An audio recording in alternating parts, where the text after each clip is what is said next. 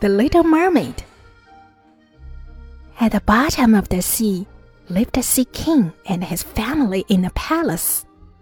The king had six daughters who were mermaid princesses. The youngest one was the most beautiful one, and she was good at singing. The little mermaid liked the human stories her grandmother told her, but she was not allowed to see the human world until she was 15. On her 15th birthday, the little mermaid rose up to the surface of the sea. There was a large ship floating on the peaceful sea. She was very excited when she saw a handsome prince on the ship. The little mermaid was deeply attracted by his gentle smile. At night, a sudden storm turned over the ship. Many people fell into the sea, including the prince. The little mermaid swam over to the prince, took him by his head, and brought him to the shore. He was unconscious. The little mermaid kissed his forehead and then hid behind a rock, waiting for someone to save him. At last, a young girl came by. Just then, the prince came to life. Thinking the girl had saved his life, the prince thanked her. The little mermaid saw the prince being lifted back to the palace. She wanted to tell the prince the truth, but she couldn't. From then on, the little mermaids always swam near the palace at night to see the prince. She longed to become a human being so that he could stay with the prince. One night, the little mermaid went to see the witch. She begged her for legs. You have to give up your voice, the witch said. The little mermaid agreed. The witch gave her a draught. Take this, and you'll get legs. But walking on feet will be extremely painful for you. What's more, you can never return to the sea, and if the prince falls in love with another girl, you will become foam in the sea on the next morning after his wedding. The little mermaid left for the shore without saying goodbye to her family. After taking a draught on the shore, she fainted in great pain. When she woke up, the prince was standing before her.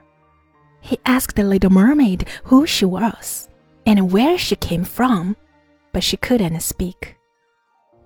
The prince took the little mermaid to the palace and let her stay with him. The little mermaid couldn't sing, but she could dance, although every step caused her harsh pain. She insisted on dancing for the prince as long as he was happy. But the prince only regarded her as a good friend. He said he loved the girl who saved him. The little mermaid couldn't tell him it was she who saved him but she dreamed one day the prince could find out the truth. She missed her family so much. She was not allowed to go back to the sea, but she didn't feel regret. One day, the prince visited a neighboring country with the little mermaid and his attendants. At dinner, the prince saw the country's princess. My God, she's the girl who saved me. She told the little mermaid excitedly. I will marry her. The little mermaid was heartbroken. She kissed the prince's hand. She knew that she would soon turn into foam. Soon, the prince and princess got married. On the deck of the ship, the little mermaid danced for them. She'd never danced so elegant before, and all the guests cheered her. The pain in her feet was so harsh, it was like dancing on sharp knives. But her heart was much more painful than her feet. It was the last night of her life. The prince paid no attention to her. He enjoyed his time with a beautiful bride. At night, the little mermaid sisters came. They had given their hair to a witch in exchange for a sharp knife if the little mermaid plunged it into the heart of the prince before sunrise. she would be turned back into a mermaid and return to the sea.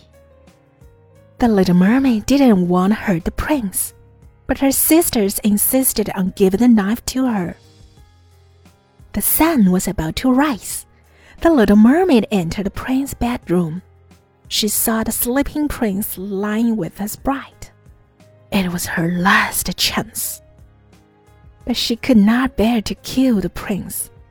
She kissed his forehead and threw the knife away.